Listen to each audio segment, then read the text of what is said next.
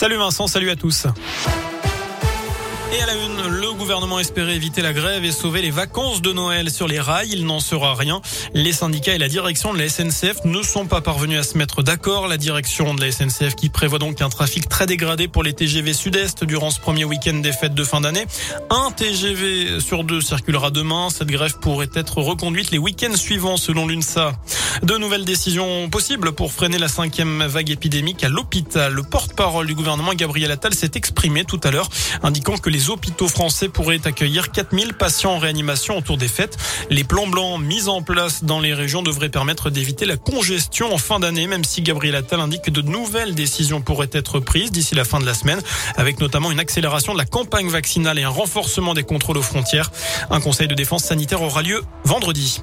Avant cela, la campagne de vaccination pour les enfants à risque a débuté aujourd'hui. Ça concerne les enfants euh, eh bien, âgés de 5 à 11 ans. Et puis quant aux plus de 65 ans, ceux qui n'auront pas reçu leur dose de dans les temps peuvent désormais voir leur passe sanitaire désactivé. Chez nous, un homme condamné par le tribunal de Rouen hier après avoir insulté un gendarme sur son mur Facebook. Un long message datant de 2020 dans lequel cet individu de 51 ans insulte le militaire en dévoilant son nom et son prénom. Incarcéré depuis janvier au centre pénitentiaire de la Talaudière pour d'autres faits, il a été jugé pour outrage à une personne dépositaire de l'autorité publique. Le quinquagénaire a été condamné à 9 mois de prison supplémentaire, une peine qui reporte sa sortie à octobre 2022. On termine ce scoop info avec un mot de sport du foot. Pascal Duprat honoré d'être l'entraîneur de Saint-Etienne.